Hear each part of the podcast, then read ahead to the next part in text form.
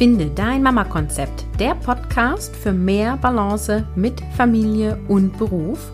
Mein Name ist Caroline Habekost und heute interviewe ich Julia Schmidt-Jurzig vom Elterngespräch Podcast von der Zeitschrift Eltern. Sie erzählt uns ihre Mama-Geschichte. Sie selbst hat drei Kinder, ist verheiratet und ist selber in einer Patchwork-Familie groß geworden. Julia erzählt, wie sie Familie und Beruf vereinbart, wie sie ihre journalistische Tätigkeit inzwischen auslebt und wie sie mit Hindernissen im Alltag umgeht. Beziehungsweise berichtet sie, wie sie nach all den Jahren des Mutterseins einen Weg gefunden hat, möglichst viel Balance mit Familie und Beruf zu haben. Ich wünsche dir ganz viel Spaß mit dem Interview. Hallo Julia und schön, dass du dabei bist. Dann starten wir doch gleich mit der ersten Frage und erzähl doch mal, wie sieht denn so ein typischer Familienalltag bei dir aus? Also so ein typischer Tagesablauf in der Woche. Ja, hallo Caroline. Äh, der typische Tagesablauf ist, ähm, wir einigen uns schon am Sonntag, ähm, wer wann welche Kinder irgendwo hinbringt. Da, da rede ich von morgens. Hm, unsere Kleine geht hier um die Ecke in die Grundschule und die Frage ist sozusagen, wer droppt sie dort? Also wer, wer bringt sie da vorbei? Das können wir entweder machen mit dem Hund, dann hat man auch gleich den Hundespaziergang sozusagen erledigt, denn den haben wir auch noch an der Backe. und ähm, das macht dann entweder mein Mann oder ich und ähm, der Hund muss auch bewegt werden und dann setze ich mich meistens sofort ähm, an den Schreibtisch, teilweise auch noch im Pyjama, wenn es mein Mann ist, der die Kleine wegbringt. Und die Großen sind schon groß genug, mit dem Fahrrad zur Schule zu fahren. Das heißt, ich sitze meistens ab ab halb neun am Schreibtisch ähm, und arbeitet dort durch bisher so ungefähr bis, sagen wir mal, zwei, weil wir seit einigen Jahren eine Leihomi haben, die drei, viermal die Woche kommt ähm, meine Kleine von der Schule abholt und dann hier kocht. Und wenn ich um zwei Uhr nach oben komme, setze ich mich Luxus an den gemachten Tisch und esse mit meinen Kindern zusammen Mittag. Wow. Das ist so, genau, das ist, das ist die, die absolut ultimative, mega tollste Lösung, die wir jemals hatten. Sie endet allerdings leider in ein paar Monaten. Oh nein, warum? Aber, ja, ähm, ehrlich gesagt, ähm, ist es so, dass ähm, jetzt unsere Grundschule endlich, muss man sagen, eine OGS wird. Und ich mich jetzt durchgerungen habe, dass wir das jetzt einfach mal machen. Mhm. Für mich war das immer unheimlich wichtig, dass die Kinder zu Hause essen können, weil ich das so nicht konnte als Kind. Und ich fand das ein wahnsinniges Gut, das irgendwie hinstellen zu können. Das habe ich in den allermeisten Jahren selbst hingestellt, also im wahrsten Sinne des Wortes, selbst Mittagessen gemacht, was ein unglaublicher Stress neben dem Arbeiten war. Ne? Du musst halt parallel irgendwie Kartoffeln aufsetzen, irgendwas fertig machen. Ich hatte immer das Glück, ziemlich viel zu Hause arbeiten zu können, aber es ist eine unglaubliche Quadratur des Kreises gewesen. Und mit dieser Kombination viel Homeoffice und jemand, der das Essen macht und dann können wir da gemeinsam sitzen, das war richtig klasse. Und jetzt ist es eben so, dass diese OGS kommt. Das ist einfach, muss man mal deutlich sagen, viele, viele hundert Euro günstiger. Und ähm, jetzt kommen wir mal in die Phase, wo dann auch was dabei rumkommt, so wo wir denken, okay, wir machen das jetzt einfach mal und gucken mal, wie es für alle läuft. Und äh, die Leihomi, die wir haben, an der natürlich alle sehr hängen, die kommt auch noch einmal die Woche, weil ich einen langen Arbeitstag auch in der Woche habe, wo ich dann auch in der Tat reinfahre zu Corona und ja und da eben meine Podcast-Interviews mache. Meistens drei, vier an einem Tag, teilweise auch mehr. Ähm, und ähm, das ist dann mein langer Arbeitstag oder an diesen Nachmittagen wird sie auch weiterhin kommen. Und das wäre auch schrecklich, wenn nicht, denn unsere Kleine vor allen Dingen hängt wahnsinnig an hier. Mhm. Und das ist so der klassische Tag. Wie geht's dann nachmittags weiter? Du bist dann mit den Kindern zu Hause? Ja, genau. Ich bin dann mit den Kindern zu Hause. Jetzt inzwischen kommen wir so ein bisschen in die tolle Phase, wo die fast alles selber mit dem Fahrrad machen, aber eben auch nur fast. Äh, und ich bin ganz viel befasst dann einfach wirklich auch ganz platt mit Schulthemen. Ne? Also so, wer muss nochmal für welche Arbeit irgendwie abgefragt werden und ähm, äh, dann die mal ans Instrument scheuchen, weil die alle ein Instrument spielen und einfach so ein bisschen hier so ja den Hut aufhaben und und jeden irgendwie auf die Bahn setzen. Die machen inzwischen ganz viel alleine.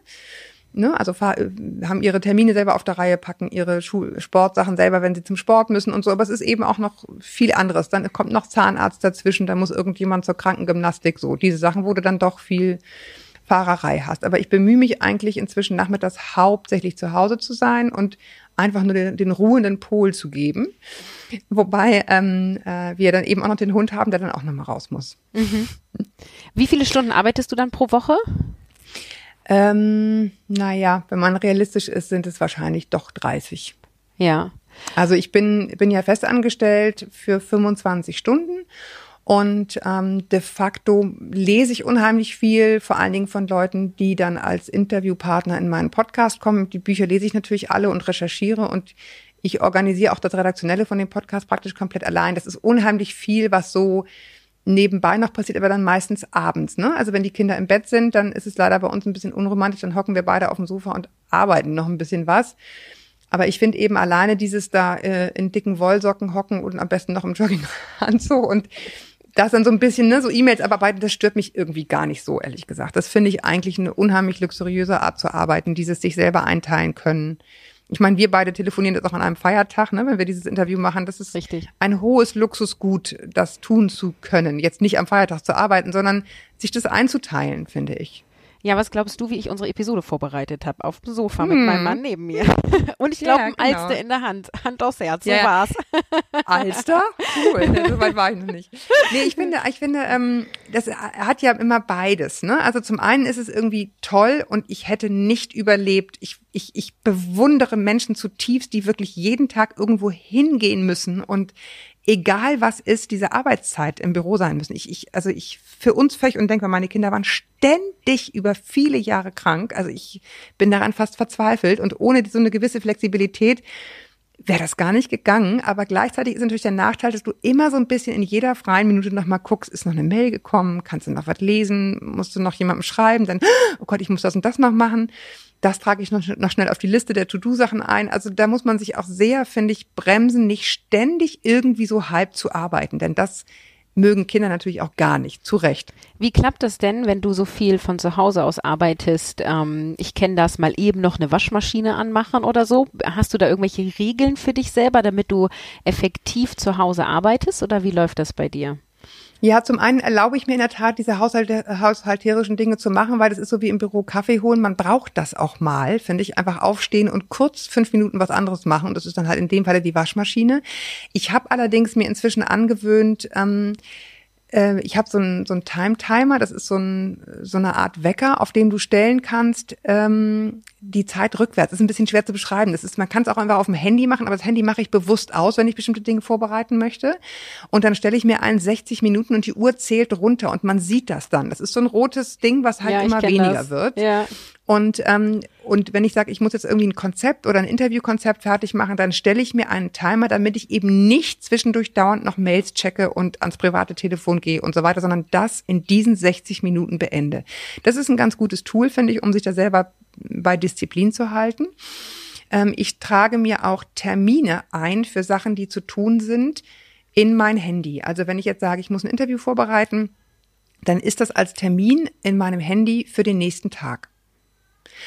Und ich habe mir komplett abgewöhnt, irgendwelche Handwerker in meine Homeoffice-Zeit zu bestellen. ja, weil das ist nämlich ein Riesengefahr. Wenn ich bis eh da, dann kann ja auch der Klempner kommen. Die lege ich jetzt alle konsequent auf nachmittags. Ähm, damit hier nicht vormittags ständig so ein, äh, ne, irgend, irgendwas ist ja immer. Kannst ja theoretisch immer jemanden kommen lassen für irgendwas, was gerade kaputt ist. Und das habe ich komplett abgestellt, weil dann kommst du nämlich wirklich gar nicht zum Arbeiten. Jetzt erzählst du gerade so, du kümmerst dich um die Handwerker, um die Hausaufgaben, äh, um die Kinder. Ich könnte mir vorstellen, dass die ein oder andere Hörerin jetzt denkt, äh, und was macht dein Mann? ja. Deswegen frage ich einfach mal, genau. wie ist ja, denn ja, da genau. so die äh, Aufteilung zwischen dir ja. und deinem Mann? Also mein Mann ist der, der bei uns Vollzeit arbeitet. Insofern sind wir relativ klassisch. Äh, und der arbeitet in Wahrheit auch eher 50 als 40 Stunden, wenn nicht sogar mehr. Ähm, und wenn er hier ist, macht er alles, was zu tun ist. Und da sage ich jetzt bewusst nicht, macht irgendwie hilft mir, sondern er empfindet es auch so, dass das genauso seins ist wie meins. Er ist nur einfach vergleichsweise wenig hier. Äh, und bei ihm landen all die Dinge, die in irgendeiner Weise mit Latein, Mathe, Physik und Chemie zu tun haben, weil da, dafür bin ich einfach nicht. Und das ist, äh, das summiert sich auch, kann ich dir sagen. Also unsere Wochenenden sind in der Tat häufig so, dass ne, einer schnappt sich den einen für Englisch und der andere für Chemie. Das, das wird einfach mehr, wenn man ältere Kinder hat, dass man sich diese Themen angucken muss. Manche flutschen ja auch einfach so durch, aber eben auch nicht alle wo man so ein bisschen einfach die Sache im Blick behält, wo die Kinder sich auch irgendwie Unterstützung wünschen. Und ja, solche Sachen wie, keine Ahnung, am Wochenende zu irgendwelchen Spielen fahren, das ist ja leider auch immer noch, ne? Wochenende ist jetzt nicht mehr irgendwie, wir gehen auf den Spielplatz, sondern die haben beide, die haben alle Sport und die werden dann zum Sport gefahren und das teilen wir uns auf. und ja, wer wen wohin bringt, sozusagen in den Randzeiten, also vor allen Dingen irgendwie morgens. Und das ist auch ein Grund, weswegen ich meine Arbeit, die ich eigentlich gelernt habe, aufgegeben habe. Und das ist so der größte schmerzhafte Schritt, den ich in den ganzen Kinderjahren gemacht habe. Ich bin ja eigentlich gelernte Fernsehjournalistin und habe das auch über alle Maßen geliebt und habe ähm, für die Kulturmagazine gearbeitet, der öffentlich-rechtlichen Sender. Äh, und das war aber so, äh, Ding Dong, kannst du morgen nach Wien fliegen, kannst du morgen nach hm, fliegen, das klingt unheimlich toll, aber ist halt mit drei Kindern irgendwann, irgendwann spuckst du Blut sozusagen. Es ist immer, es haut nicht hin. Du hast zehn Kieferorthopädie-Termine und es ist immer, musst du alles wieder umlegen. Und parallel war es halt so, dass mein Mann so festgefügt arbeitet, also so viel Anwesenheit hat, weil er eben ähm, dem sozusagen Teil der Uni-Leitung ist und so viele Konferenzen mit so vielen Leuten hat, die in diesen Konferenzen sitzen, das kannst du nicht immer mal eben schnell umlegen. Das hat einfach nicht hingehauen. Und dann habe ich mir eben eine Arbeit suchen müssen, die sozusagen auch planbar ist, so dass ich sagen kann, also das ist mein Interviewtag. Wenn da ein Kind krank ist, dann bist du dran, egal wie viel Sitzungen du mhm. hast. Und das macht er auch. Ja, cool. Ja, also das ist sozusagen ein Schritt, den ich machen musste. Der hat mir sehr wehgetan. Jetzt bin ich bin total happy mit meiner Arbeit so, aber es ist, das war schon ein Schritt, fand ich. Äh, aber der hat eben ermöglicht, dass er mir mehr helfen kann, wenn ich wirklich was tun muss. Wann war dieser Schritt? Wie viele Kinder hattest du zu dem Zeitpunkt? In welchem Alter?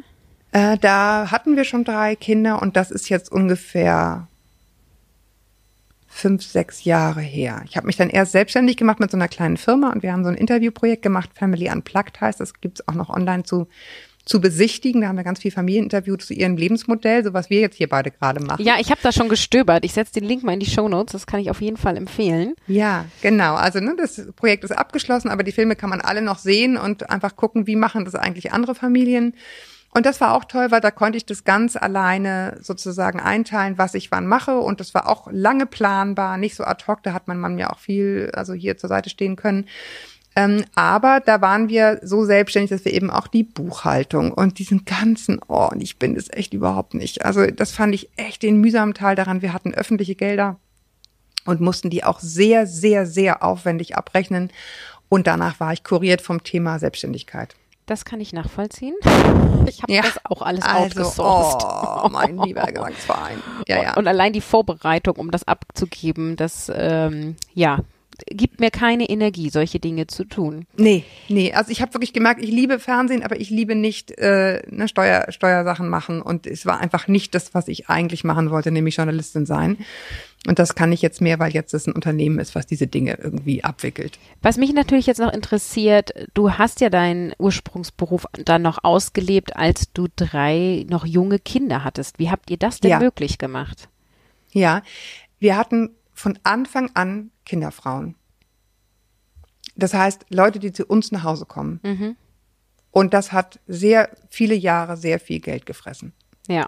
Und die haben halt wirklich, ähm, also gut, irgendwann waren die natürlich im Kindergarten, ne? Also dann sind die sowieso schon mal eine ganze Zeit bis mittags weg. Ähm, aber wir haben immer tendenziell ländlich gewohnt. Das heißt, tendenziell war da der Kindergarten so um 12 oder 14 Uhr zu Ende aber natürlich meine Arbeit nicht. Genau, und, und vor allem, wenn ähm, du morgen in die Schweiz fährst, hilft dir ja der Kindergarten auch nicht. Nein, dann hilft wirklich nur eine wahnsinnig nette Frau, die sagt, ja, kein Problem, komme ich morgen um acht. ja. So, und die haben dann halt, also das, ähm, das waren auch, da waren wirklich ganz tolle Menschen dabei und ähm, mit denen wir auch immer noch viel Kontakt haben, auch jetzt die Leiomi, die jetzt im Moment bei uns ist, das ist, das hat mir unheimlich viel oder uns allen unheimlich viel Freiheiten gewährt ähm, und, und mir geholfen, mein, mein Wunsch, wie ich mir wünsche, dass meine Kinder aufwachsen können, irgendwie so hinzubiegen. Das ist, das ist, das ist hinhaut. Und was sind denn heute noch so Hürden und Engpässe in deinem Alltag?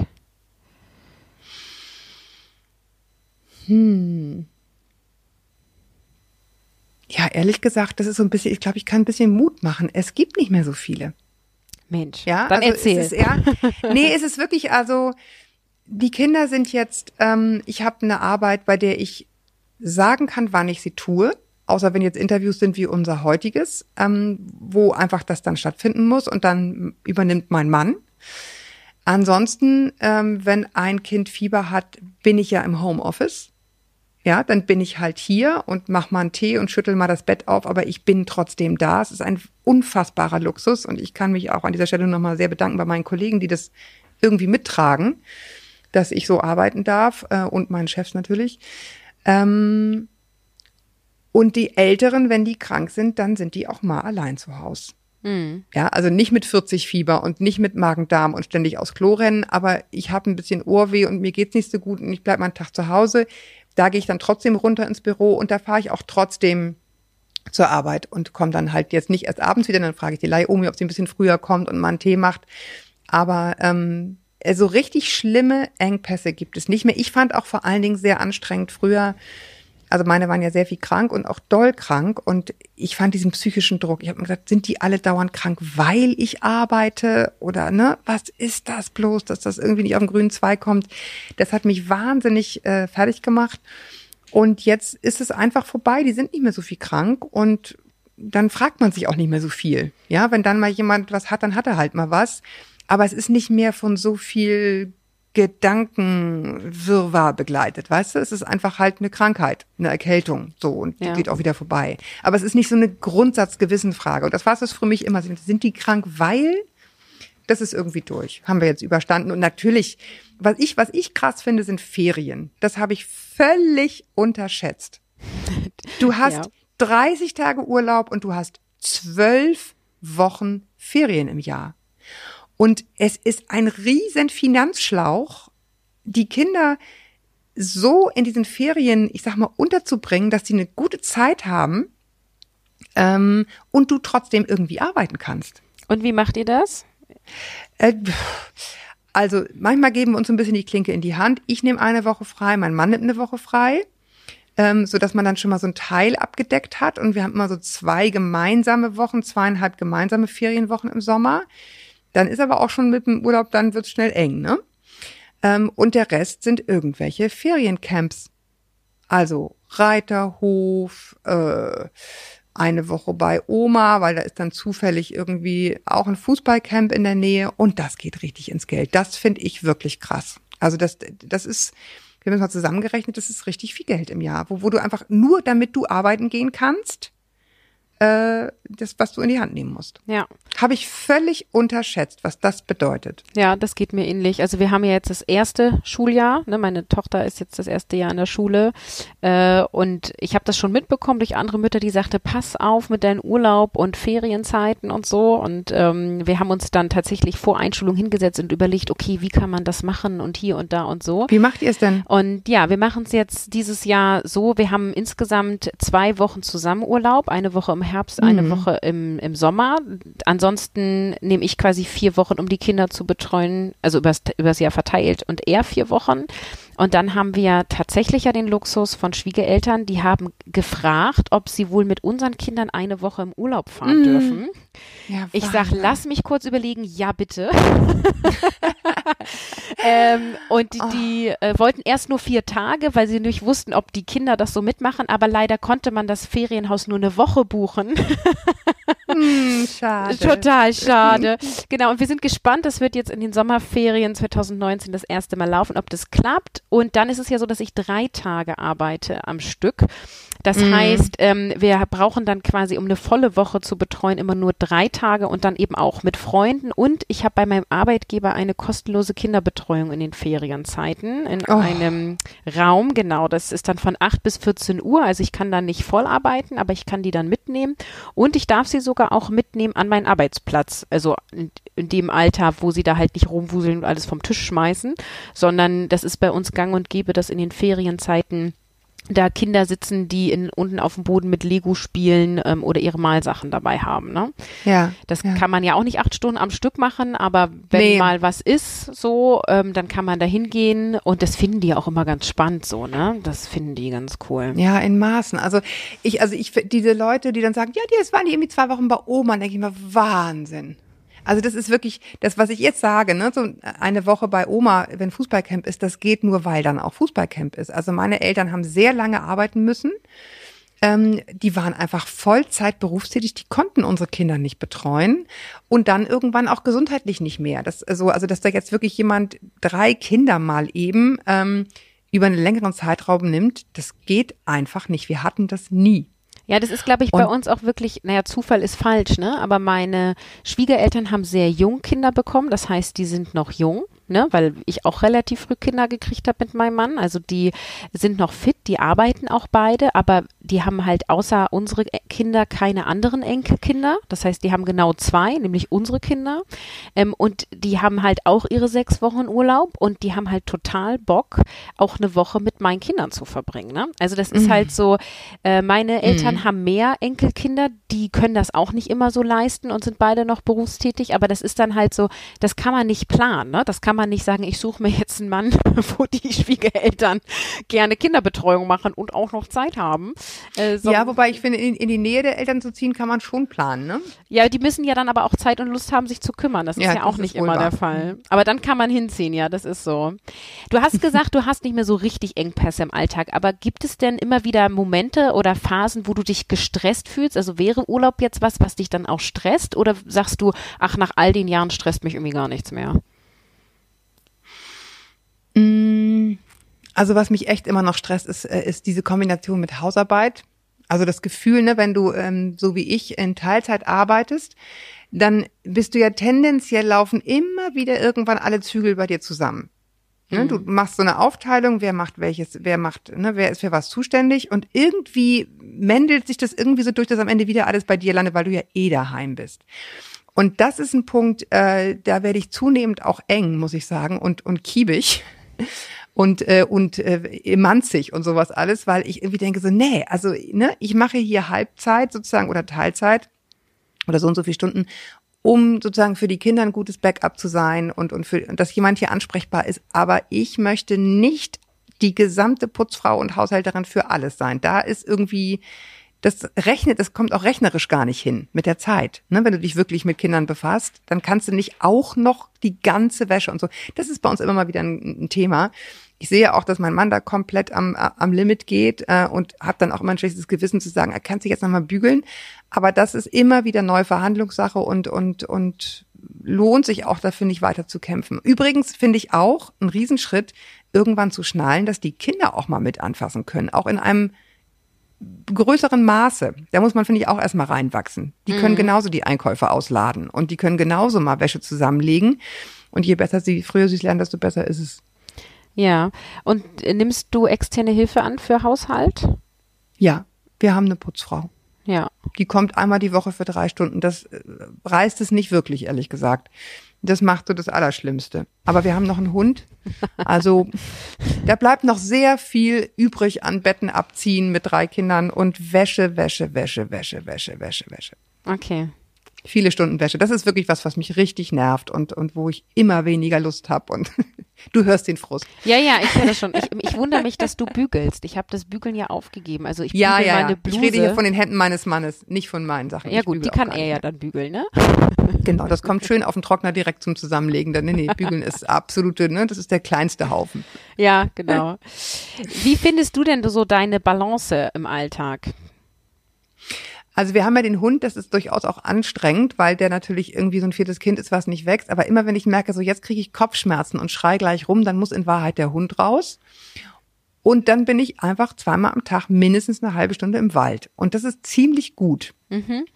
Und weil ich eh mit dem raus muss, äh, laufe ich dann auch manchmal. Ich bin echt keine Sportskanone, aber dann raff ich mich auf, weil ich denke, komm, jetzt musst du eh raus, jetzt kannst du auch joggen. Ich laufe zwar so langsam, dass der Hund mich anguckt und denkt, können wir mal irgendwie Tempo machen, aber ich laufe. Äh, und das tut total gut. Und ich habe mir völlig abgewöhnt, zu irgendwelchen Kursen zu hetzen. Ich mache Sport nur zu Hause mit YouTube, äh, Yoga, ähm, wenn es mir reinpasst. Und das ist super. Das ja. ist echt gut. Außerdem ähm, meditiere ich hin und wieder mit einer App, wenn ich denke, so jetzt werde ich echt gestresst. Dann ähm, mache ich vor allen Dingen, bevor ich hochgehe zu den Kindern, fünf Minuten einmal runterkommen mit Meditieren und dann rein ins Getümmel. Ja. Und es ist echt gut. Also ich finde, man braucht das auch. Ich brauche nicht so sehr Zeiten total alleine. Ähm, so nach dem Motto, jetzt müssen wir mal die Kinder wegorganisieren. Hauptsache, wir sind jetzt alles, fehlt mir nicht so. Ich, ich hole mir das vor allen Dingen, indem ich sehr früh ins Bett gehe. Sehr früh ähm, weil nämlich unsere Kinder nicht mehr so früh ins Bett gehen. Also die bleiben dann ja irgendwann, das ist auch so ein bisschen böses Erwachen, die bleiben dann ja irgendwann bis 10 Uhr wach. ja, also ja. dass du dann überhaupt keine Zeit mehr hast als Paar, weil ne, dann hocken die da und wollen ja was auch total süß ist, auch mit einem immer noch so ein bisschen quatschen. Und da habe ich mir angewöhnt, einfach jetzt teilweise vor den Kindern ins Bett zu gehen und sie dann sozusagen links zu überholen und morgens früh aufzustehen, richtig früh. Und das ist meine Zeit. Und habt ihr eingeplante Paarzeit, wenn du sagst, abends sind wir eigentlich auch nicht mehr alleine? Ja, wir haben jetzt äh, ein Blind Date eingeführt, wo jeder einmal im Monat was suchen muss. Es hat genau einmal stattgefunden und einmal ist es ausgefallen. ähm, aber das ist jetzt jedenfalls der Plan. Ja, cool. Also man muss halt sagen, also wir beide ähm, machen total gerne Sachen äh, mit Freunden und auch alleine, aber äh, wir sind jetzt nicht so nach dem Motto, jetzt hattest du aber einen Jungsabend, jetzt brauche ich aber einen Mädelsabend. Wir, wir sind schon sehr gerne auch mit den Kindern zusammen. Hm. Ich glaube, so ab drei Kinder sollten Kinder ein Hobby sein weil man hat nicht mehr so viel Zeit alleine. Das ist einfach so. Das ist ein guter Satz. Man muss das mögen. Wirklich, es ist so, es sollte ein gemeinsames Hobby sein, weil du, du kriegst sie nicht mehr so gut wegorganisiert, das, ne, du, du hast sie dann. Finde ich auch schön. Ähm, und je, je entspannter man das sozusagen einfach eine Zeit lang da mal beiseite schiebt, desto besser. Also mich hat es sehr gestresst, dieses Gefühl, wir müssen jetzt mal dringend ein paar Wochen, wir müssen mal dringend. Und irgendwann habe ich gedacht, nee, jetzt machen wir uns mal locker und jetzt versuchen wir mal einmal im Monat. Vielleicht ist es auch falsch, keine Ahnung, mal gucken. Ja, mal gucken. Aber bis, bisher klappt es ganz gut. Und gibt es Dinge, ähm, wo du im Außen für kritisiert wirst in Hinblick auf Vereinbarkeit von Familie und Beruf? Mm. Du meinst, dass ich arbeite? Ja, also ich gebe dir immer wieder solche Sätze wie, naja, du darfst im Homeoffice arbeiten und ich nicht oder du bist doch viel zu wenig für die Kinder da oder du bist eine Helikoptermutter oder keine Ahnung, so ich sag mal implizite Vorwürfe durch äh, andere Menschen, die glauben, das zu beurteilen, Kollegen, Freunde, ähm, andere Eltern aus, aus der Schule, vom Elternabend mal eben. Also gibt es irgendwie Dinge, die vom Außen betrachtet bei dir und deiner Familie kritisiert werden? Ich krieg's nicht mehr so zu hören. Ähm, ich würde sagen, eher nicht. Ich habe allerdings, also zum Beispiel mein Mann kommt aus einer Familie, wo die Mutter ihr ganzes Leben sozusagen sich zur Aufgabe gemacht hat, ihren Kindern ein absolut perfektes äh, Zuhause zu bieten mit, ich bin immer da und ich halte ne, meinem Mann den Rücken frei und die hat es richtig toll gemacht. Und das hat mich als wir ähm, geheiratet haben und ich eben aus einem ganz anderen Umfeld kam, weil meine Mutter eben alleinerziehend und Vollzeit berufstätig war, in einen unglaublichen Gewissenskonflikt viele Jahre gestürzt, weil ich irgendwie dachte, ich will das irgendwie auch so. Ja, die sind eine ganz tolle Familie, vier Kinder und alle haben viele Kinder gekriegt und haben das offensichtlich als Kinder sehr genossen, diese Art zu leben. Und irgendwie hatte ich das Gefühl, ich muss das genauso hinstellen, war aber nicht so eine Frau. Hm.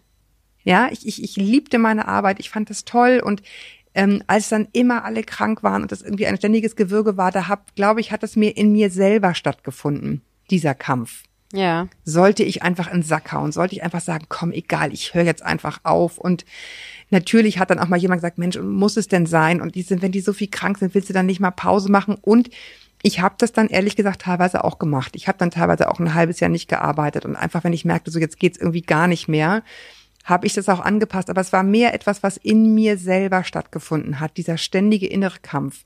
Ich hatte sozusagen zwei Role Models, meine Mutter, die arbeiten musste und meine Schwiegermutter, die einfach sich entschieden hat, aufgrund vieler eigener persönlicher Erfahrungen das anders zu machen, die das auch ganz toll hinbekommen hat. Bis heute eine super Familie. Und äh, das hat mich in sehr viele, sehr dolle innere Konflikte gestürzt. Die haben mich viel mehr beschäftigt als irgendwelche Sprüche von außen. Ja, total spannend. Und ich würde gerne auf deine eigene Familiensituation nochmal näher eingehen, weil ich glaube, dich das ja sehr geprägt hat. Ne? Du bist ja selber in einer mhm. Patchwork-Familie, glaube ich, groß geworden. Magst du da mal zu erzählen, wie dich das ja. verändert hat?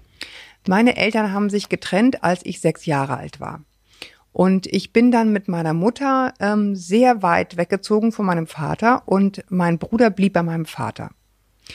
Und das heißt, wir sind als Kinder getrennt worden. Das haben wir nach sechs Jahren so ein bisschen versucht wieder zu reparieren. Da ist meine Mutter wieder in die Nähe meines Vaters gezogen, also ins selbe Dorf. Und ähm, so dass Geschwister, wir Geschwister uns wieder annähern konnten. Ähm, und dann haben wir sozusagen gelebt getrennt und trotzdem zusammen auf eine gewisse Weise. Also wir haben Weihnachten zusammen gefeiert, wir haben alle Geburtstage, Konfirmationen, also alles, was so anstand, haben wir versucht oder haben meine Eltern versucht, trotz aller Differenzen einigermaßen gut über die Bühne zu kriegen. Mein Vater hat dann nochmal geheiratet. Das hat nicht so lange gehalten, aber da haben wir sozusagen das Geschenk meiner, meiner Halbschwester noch gekriegt. ähm, äh, und das, das war über viele Jahre so ein Konstrukt, was absolut nicht konfliktfrei war, aber was irgendwie getragen hat als Familie. Und das ist was, was mich unheimlich geprägt hat, dieses ähm, Vergeben, mhm. ja, dem anderen vergeben, ähm, kompromissfähig bleiben, für die Familie viel runterschlucken, mhm. damit das irgendwie funktioniert und ja, auch Neuzugänge willkommen zu heißen, auch wenn sie vielleicht nicht auf den allerersten Blick hundertprozentig passen. Da gab es dann irgendwann neue Partner. Meine Mutter hat neu geheiratet. Ähm, ein Mann, mit dem sie heute jetzt gerade silberne Hochzeit gefeiert hat. Also das, ähm, den mochte ich total, aber natürlich hat das als Familie so nicht. Ne? Ich konnte da nicht einfach einziehen und dann war das mein Papi. So, da war ich 18, als die sich kennenlernten. Mhm. Ähm, ich bin dann zu Hause ausgezogen, habe alleine gelebt. Ähm, noch während der Schulzeit, weil ich merke, das kann ich jetzt nicht mal eben schnell äh, irgendwie jetzt da Kind spielen. Ich mochte den total gerne, aber das, das hat einfach nicht funktioniert. Also dieses viele Kompromisse machen, die Zähne zusammenbeißen, äh, Weihnachten, unerfreuliche politische Diskussionen durchhalten, ne, aus verschiedenen Lagern, das hat mich sehr geprägt. Ähm, und vielleicht auch mein, mein, mein Anspruch sehr geprägt, ähm, wie möchte ich, wie wünsche ich es mir für meine Kinder. Ja. Ja, ich finde es sehr bewegend, wenn du das so sagst. Und ähm, äh, finde es beeindruckend, dass du äh, dann jetzt eben auch ein ja anderes Familienmodell in dem Sinne auch gewählt hast. Ne? Also würdest du sagen, äh, du versuchst vieles genauso zu machen im Sinne von, ich möchte genauso da sein, wie meine Mutter es war in den Zeiten, wo sie zu Hause war, weil sie war ja dann voll berufstätig. Oder würdest du sagen, du guckst, arbeitest jetzt extra Teilzeit, weil du weißt, wie schade es war, nicht so viel Zeit zu verbringen. Also hat, kannst du da irgendwas draus schließen? Also so wie deine ja. Eltern das gemacht haben? Also ich arbeite definitiv Teilzeit, weil ich den großen Wunsch habe, für meine Kinder da zu sein und dass ich als Riesenluxus empfinde, dass ich diese Wahl überhaupt habe. Mhm. Ähm, und ähm, ja, für mich ist Familie einfach ein riesiges, hohes Gut. Ich empfinde es auch so, dass meine Familie ähm, eine, eine Familie ist, obwohl sie eine sozusagen zerrissen ist, wenn du so willst, aber sie ist nicht total dysfunktional. Und das finde ich auch ein eine unheimlich tolle Erfahrung, dass Dinge kaputt gehen können, dass, ähm, dass es menschlich schwierig sein kann und dass es trotzdem Sinn machen kann, sich zusammenzuraufen. Und dass sich das auch langfristig auszahlt. Also meine Eltern sind zum Beispiel bis heute in gutem Kontakt. Mhm. Ja, und, und die haben sich nicht scheiden lassen, weil sie sich so toll vertragen haben, sondern weil das nicht geklappt hat. Und sie haben das aber trotzdem hingekriegt, sich sozusagen über die Jahre, ne, ist ja auch eine lange Sicht dann, ist ja viele Jahrzehnte inzwischen her, sich wieder so anzunähern, dass sie gut miteinander umgehen konnten. Und das finde ich eine unheimlich tolle menschliche Erfahrung, die mich sehr prägt, wenn ich jetzt denke, über was rege ich mich auf, mit wem streite ich mich, denke ich immer so, ja, es ist, ne, klar kann ich mich jetzt festziehen über irgendwas, aber ich denke immer so, der Kompromiss, wenn er erträglich ist, ist immer noch auch ein guter Weg wenn am Ende steht, dass du eine Familie hast, die zu dir steht und die irgendwie da ist. Also ich glaube, wie jeder, wie jeder Teenager habe ich auch mit meinen Eltern schön viel, schön viel gefeitet. ähm, aber im Endeffekt ist das halt ein Konstrukt, was hält. Ja. Trotz allem. Das ist, glaube ich, eine schöne Erfahrung. Ne? Und ich glaube, das ist ja auch das, wovor viele Eltern, die sich scheiden oder trennen, Angst haben. So dieses äh, Konstrukt Elternschaft und Familie geht kaputt. Und das ist ein schönes Beispiel, dass es trotzdem irgendwie stabil geblieben ist. Ne? So viel wie Unruhe drinne war, dass du das eben als Kind so erfahren hast. Wir sind immer noch eine Familie, wenn auch mit Herausforderungen. Ja, wir haben das allerdings auch dann als Kinder irgendwann sehr stark eingefordert. Mhm. Ja, also ich glaube, meine Eltern hatten dann nicht immer Bock auf dieses gemeinsame Weihnachten. Aber da waren wir dann auch echt enervierend. Ne? Also das, das, das, das wollten wir irgendwie.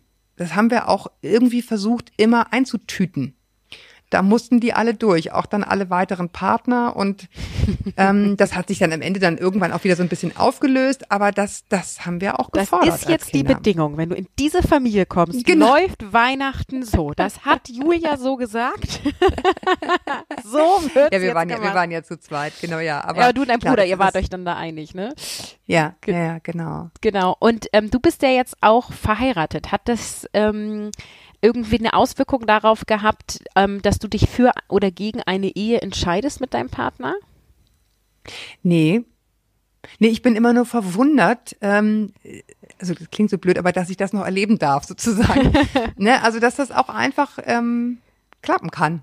Also mhm. ich bin jetzt ja länger verheiratet, als meine Eltern jemals verheiratet waren. Ja das war auch ein merkwürdiger, äh, merkwürdiges Datum übrigens. Also, ne, mhm. als ich das sechste Jahr überschritten hatte und dachte, krass, ich bin jetzt echt länger verheiratet, als meine Eltern das waren. Ja. Ähm, ja, ich hoffe, dass das irgendwie gut geht, so. Also, wir haben durchaus auch viele im Freundeskreis, wo es dann nach so vielen Jahren, wir sind jetzt ja seit 16 Jahren zusammen, dann auch schwierig wird zwischendurch und wo Leute sich auch scheiden lassen und wo das auch nicht gut geht. Ich hoffe mal, wir kommen dann nicht hin. Ja. Aber vielleicht hilft mir meine Erfahrung auch, ähm, ne, bei manchen Sachen einfach innerlich großzügiger zu sein oder so. Ich weiß es nicht. Ich versuche mich nicht so festzuziehen an einzelnen, an einzelnen Themen. Ne, es gibt halt kein Rezept, was auf alle passt, ne, was wir alle gerne nee. hätten, so, ne? Und ich, alle, die heiraten, hoffen, ja, das hält für immer, das tue ich auch, ne? So. Ja. Ähm, und ähm, ich glaube schon, dass, dass man viel für seine Beziehung tun kann, im Sinne von reden, Zeit miteinander verbringen, Kompromisse eingehen, Bedürfnisse sehen und so weiter. Aber das alleine führt auch nicht dazu, dass Paare ein Nein. Leben lang zusammenbleiben. Ne? Und so ist es. Da steckt man dann irgendwie nicht so drin und dann guckt man am Ende seines Lebens, wie es so gelaufen ist. Ja, und ich finde, es ist halt, also du musst halt eine körperliche und seelische Unversehrtheit in deiner Beziehung haben. Mhm. Ja, also es ist nicht, ich finde es absolut nicht schlimm zu sagen, ne, wir machen das hier auch zum Teil, weil wir einfach den Kindern ein schönes Zuhause bieten wollen. Da gibt's bestimmt in jeder Beziehung Phasen, wo man sagt, so, uff, also wenn die Kinder jetzt nicht wären, dann könnte ich auch mal gerne die Tür knallen und mal abhauen. Ähm, das, das, darüber rümpfe ich gar nicht die Nase, man sagt, und nee, wir machen es eben nicht wegen der Kinder. Aber das finde ich darf nicht zu dem Punkt führen, wo du dich komplett selbst aufgibst, nur damit die Kinder ein schönes Zuhause haben und nur um zusammen zu bleiben. Du musst eine seelische und körperliche Unversehrtheit fühlen.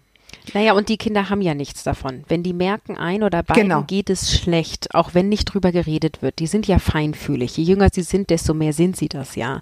Ähm, dann bringt es auch überhaupt nichts, zusammen zu bleiben und zu sagen, ja, wegen der Kinder, wegen der Kinder, dann kann eine gute, glatte Trennung besser für die Kinder sein, als wenn ja. die so äh, ein Elend zusammenführen. Ne? Aber ich finde, es ist halt eben gar nicht so einfach, da diesen Mittelweg zu finden. Ne? Also ich habe immer einerseits das Gefühl, mhm. früher waren die Leute mehr verheiratet, weil man hatte nicht so viele Option. Ja, jetzt hier alle daten online und dann gibt es noch jemand besseren und der hat noch einen besseren Match und da sind vier 90 Prozent Übereinstimmung oder weiß ich nicht. Ich habe noch so eine Clique an Mädels, die nicht verheiratet sind und Single sind, die mir dann immer erzählen, was da jetzt so läuft auf dem äh, Dating-Markt, wo ich immer denke, Wahnsinn, ne? Also über was die sich alle Gedanken machen und ähm, also ich bin damals einfach losgegangen und habe mal geguckt, wer sieht denn so ganz nett aus und habe mal mit denen geschnackt, ne?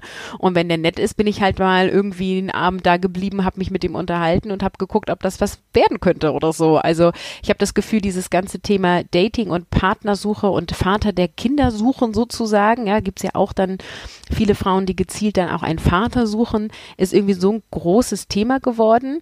Ähm, und andererseits denke ich halt, es ist gut, dass es nicht so ist wie damals, weil viele einfach nur zusammengeblieben sind aus wirtschaftlichen oder gesellschaftlichen Aspekten und viele Personen in Ehen total unglücklich waren. Ne? Und ähm, beide Extreme gefallen mir nicht.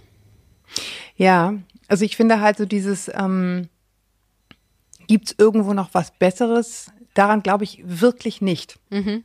Ne? Wie gesagt, die Prämisse ist immer seelische Unversehrtheit, ja. Also wenn dich jemand jeden Tag fertig macht oder ne, dich, dich einfach ständig ausnutzt, äh, irgendwie so, das ist, das ist keine Basis, um zusammenzuleben. Das, das möchte ich nochmal ganz, ganz klar sagen. Aber ähm, so dieses Gefühl, so, oh, der nervt mich, weil er irgendwie dieses und jenes nicht macht und bei wem anders habe ich das wahrscheinlich, dann hast du was anderes. Also das glaube ich, daran glaube ich wirklich zutiefst nicht ähm, dass du keine Probleme hast, wenn du wen Neues hast. Ja, so das, ähm, äh, das ist, glaube ich, ein Ansatz, so, dass man dann nicht sofort die Flinte ins Korn wirft, weil dieses oder jenes jetzt nervt. Es wird bei wem anders was anderes sein. Ja, und es gibt ja auch immer diesen Satz, äh, du, du kannst zwar deinen Partner verlassen, aber denk dran, du nimmst dich selber immer mit. so. Ja. Und das ist ja auch, wenn man mal sich überlegt, wie Beziehungen irgendwie in der Vergangenheit gelaufen sind. Man hatte entweder ähnliche Themen oder gleiche Themen und äh, man zieht ja dann auch immer ähnliche oder gleiche Männer an, bis man irgendwie mal mit diesem Thema umgegangen ist. Ne? Insofern ja, fängt man dann eher immer wieder von vorne an. naja, und ich meine, wir reden jetzt ja hier als Mütter oder als Eltern, du hast dann ja auch noch Kinder dabei. Ja. Und und damit dann eine neue Beziehung, das ist ein dickes Brett. Mhm.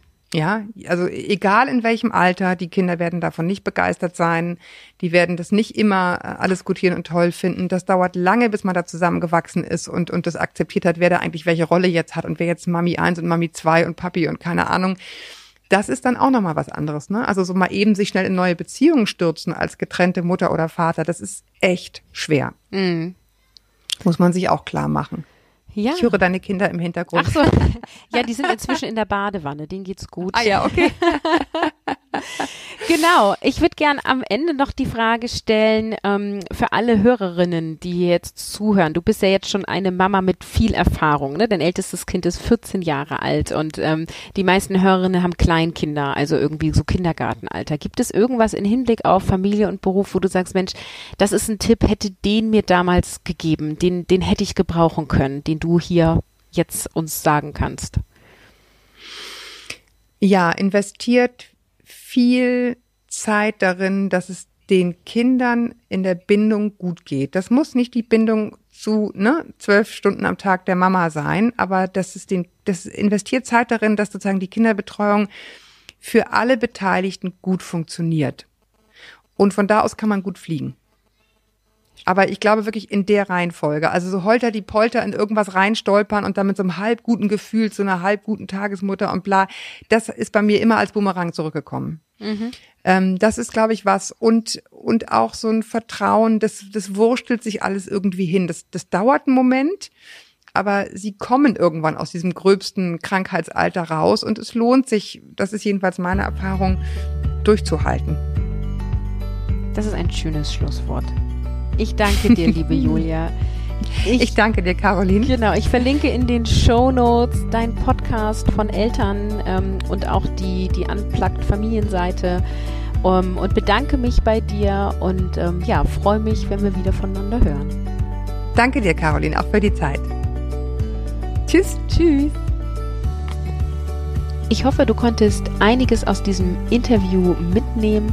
Wenn du Lust hast, trag dich in meinem Newsletter ein. Den Link findest du in den Show Notes. Ich schicke dir circa alle zwei Wochen eine E-Mail mit aktuellen Infos, mit Infos zu Episoden und alles zum Thema rund um Vereinbarkeit von Familie und Beruf. Ich freue mich, wenn du in den Newsletter kommst und wenn du in die nächste Episode reinhörst. Ich sage Tschüss, ciao, ciao und bis zum nächsten Mal.